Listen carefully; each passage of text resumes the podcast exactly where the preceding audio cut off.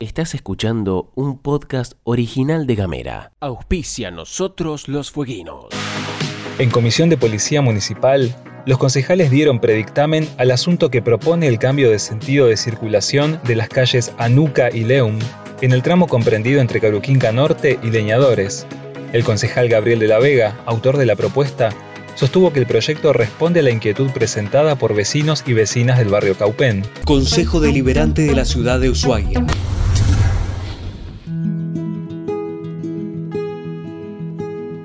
Hola, mi nombre es Gabriel Ramonet y esto es Nosotros los Fueguinos, segunda temporada, un podcast sobre historias y reflexiones. Los funcionarios públicos de Tierra del Fuego violan la constitución provincial desde hace 30 años. Lo hacen cobrando sueldos superiores al del gobernador, cuando un artículo de la Carta Magna lo prohíbe expresamente. Es el mayor acto de corrupción institucionalizada desde el nacimiento de la provincia que casualmente celebramos a raíz de la jura de la Constitución, o sea, que cada cumpleaños de Tierra del Fuego recuerda la jura de un compromiso fundacional de los fueguinos y quienes soplan las velitas, además, se reparten la torta. Para que ello ocurra fue necesario el concurso de numerosas voluntades a lo largo del tiempo. Funcionarios del Poder Ejecutivo y de los organismos de control, legisladores y por supuesto jueces de las más diferentes jerarquías miraron para otro lado o directamente hicieron aportes surrealistas para interpretar el texto constitucional. Como dicen los expertos, le hicieron decir a la ley máxima lo que la ley no dice. Sin embargo, hay algo peor todavía sucediendo por estas horas en el corazón del poder concentrado de la isla y en relación a este tema. Vamos a contarlo. Porque algunos de quienes han impulsado y sostenido este verdadero privilegio de casta no se conforman con seguir ganando sueldos más altos que cualquier gobernador actual o futuro. Lo que pretenden además es aleccionar a quienes en algún momento se hayan animado a sostener una postura diferente a sus designios. La idea es perseguirlos y condenarlos, no solo como venganza personal, sino como un acto ejemplificador. De modo que, observando desde afuera, a nadie se le ocurra contradecirlos nunca más. Para eso comenzaron a construir un caso testigo a partir de la situación del ex legislador y vicegobernador provincial Manuel Rainbow. Advierto que lo próximo que voy a contar puede ser un poco fuerte, así que sugiero tomarlo como si fuera el guion de una película cómica, hace mejor al, al organismo. ¿Cuál fue la ofensa de este exfuncionario? Bueno, aplicar el tope salarial constitucional en 2009 y 2010, cuando presidía la legislatura. Dos empleados accionaron judicialmente contra esa decisión un juez de primera instancia que ganaba sobre el tope les dio la razón a los empleados. La Cámara de Apelaciones, cuyos miembros ganan también sobre el tope, confirmaron el fallo y de paso le impusieron las costas del juicio a la legislatura. Fue entonces cuando entró en escena el Tribunal de Cuentas, cuyos integrantes, para qué negarlo, ganan sobre el tope e inició una causa contra Rainbow por el perjuicio fiscal de haber aplicado el tope. Aquí, si esto fuera una película cómica, los actores que hacen de extras deberían reírse a carcajadas. Porque lo cierto es que como consecuencia de ello, Rainbow fue demandado por el Tribunal de Cuentas Provincial y condenado a pagar las costas del juicio que ganaron los afectados por el tope.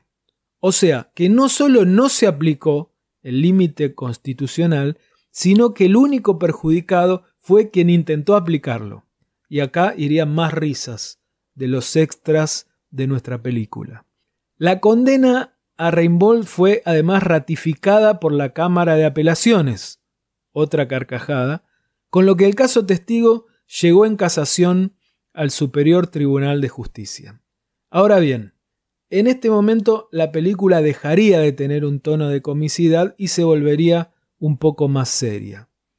En la instancia del Superior Tribunal se presentaron tres amicus curiae. Los amicus son escritos técnicos que pueden presentar personas individuales u organizaciones de la sociedad civil ajenas a una disputa judicial, pero que tengan un justificado interés en la resolución final del litigio. Esto es para ayudar al tribunal a resolver bien la controversia. Lo novedoso y también histórico, porque jamás había sucedido en la historia provincial, es que los firmantes del amicus fueron la ex gobernadora Fabiana Ríos, la ex gobernadora Rosana Bertone y el jurista y miembro de la Corte Interamericana de Derechos Humanos Eugenio Zaffaroni. Los tres apoyaron el pedido de levantamiento de la condena a Rainbow.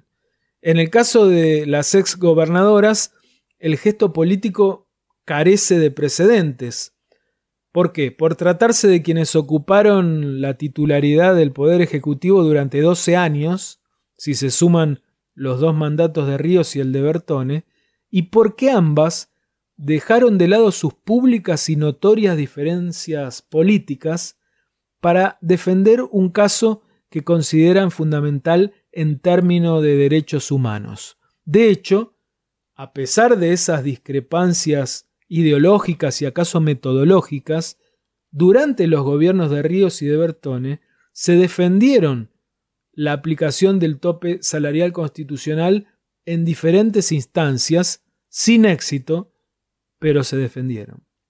En el caso de Zaffaroni, el jurista escribió, Bajo el aparente fundamento de una interpretación técnica, se ha terminado por distorsionar completamente a la Constitución al punto de enviar uno de sus aspectos más importantes al cementerio de la normatividad. Eso dijo Zaffaroni, o escribió Zaffaroni. De todos modos, cuando digo que todo esto no es lo más grave de la situación, es porque propongo destacar algo que constituye un verdadero peligro para los aleccionados por aplicar el tope, pero también para la misma clase dirigente que aplaude estas circunstancias, quizá desde las sombras de los despachos. Por ahora, el tope salarial es letra muerta, o sea, nadie lo aplica, a nadie le importa, la constitución no se cumple y todos los funcionarios, incluidos los jueces, cobran más que el gobernador. Esto le parezca bien a quien le parezca, se llame Ríos, Bertone o Zaffaroni. Lo verdaderamente peligroso para la dirigencia política fueguina es el posible antecedente judicial por el que los jueces se podrían arrogar la facultad de revisar acciones políticas ajustadas a derecho y de sancionar a los responsables bajo el paraguas de un remanido perjuicio fiscal. Muchos de los que festejan cualquier fallo contra el tope y contra sus defensores parecen entonces no comprender el alto riesgo que implica para ellos la sentencia que ahora cocina a fuego lento el Superior Tribunal de Justicia.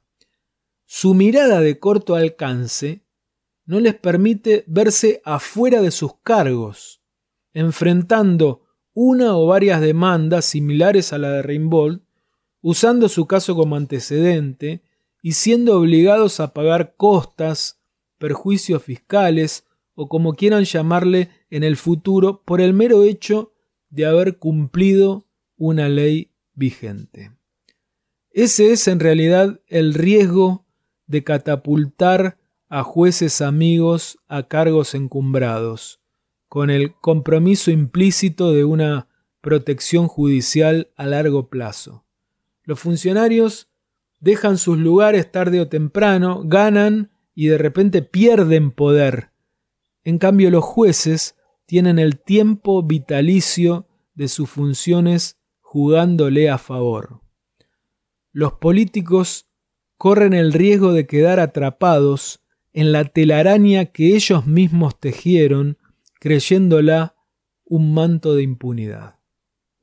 Gracias y hasta la próxima. Mi nombre es Gabriel Ramonet y esto fue Nosotros los Fueguinos. Nos despedimos escuchando a Ignacio Boreal y su tema Mi pueblo. Los que van caminando en silencio, los que gritan amores al viento, los que buscan el tiempo indicado, los que viven indicando al resto, los que quieren lo que tienen lo otro, los que necesitan mucho menos, los que cuentan sus pasos cansados. Mientras pierden la cuenta del tiempo.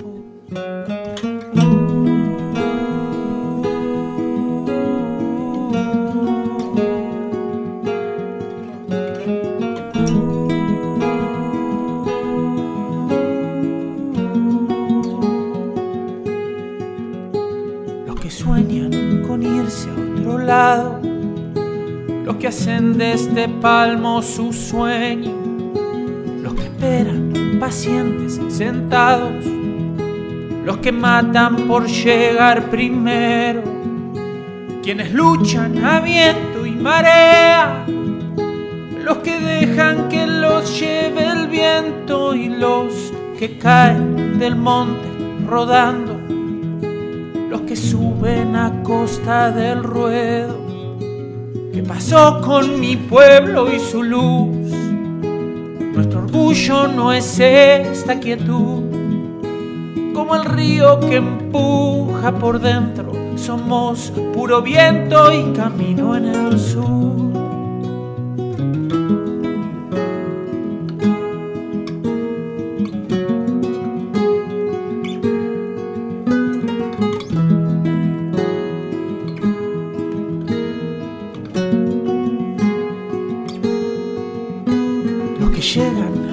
De las cosas, los que cargan pesados recuerdos, los que prueban y a veces descubren, los que quieren tapar el acierto, los que sienten el paso del tiempo, los que callan y sufren por dentro y los eternos caídos del mapa esa inercia salvaje del peso.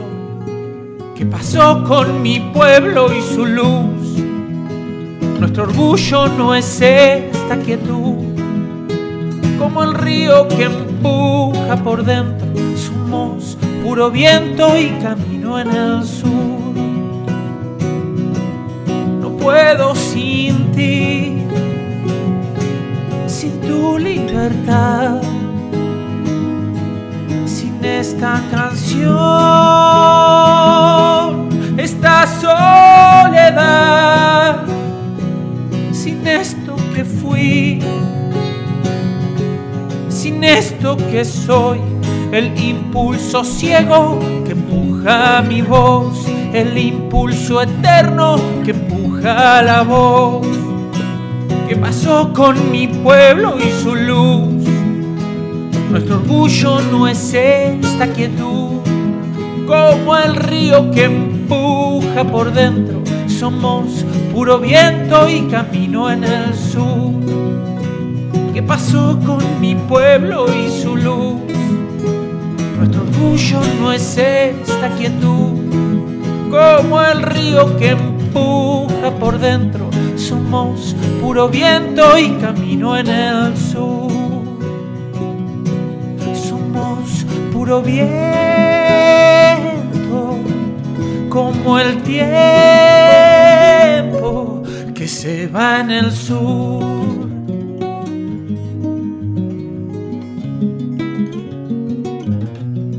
Auspicia nosotros los fueguinos.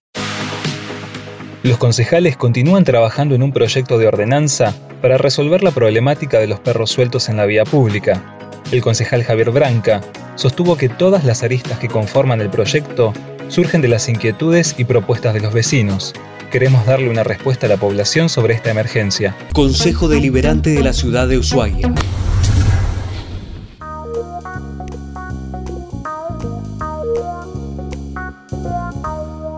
Estás escuchando un podcast original de Gamera.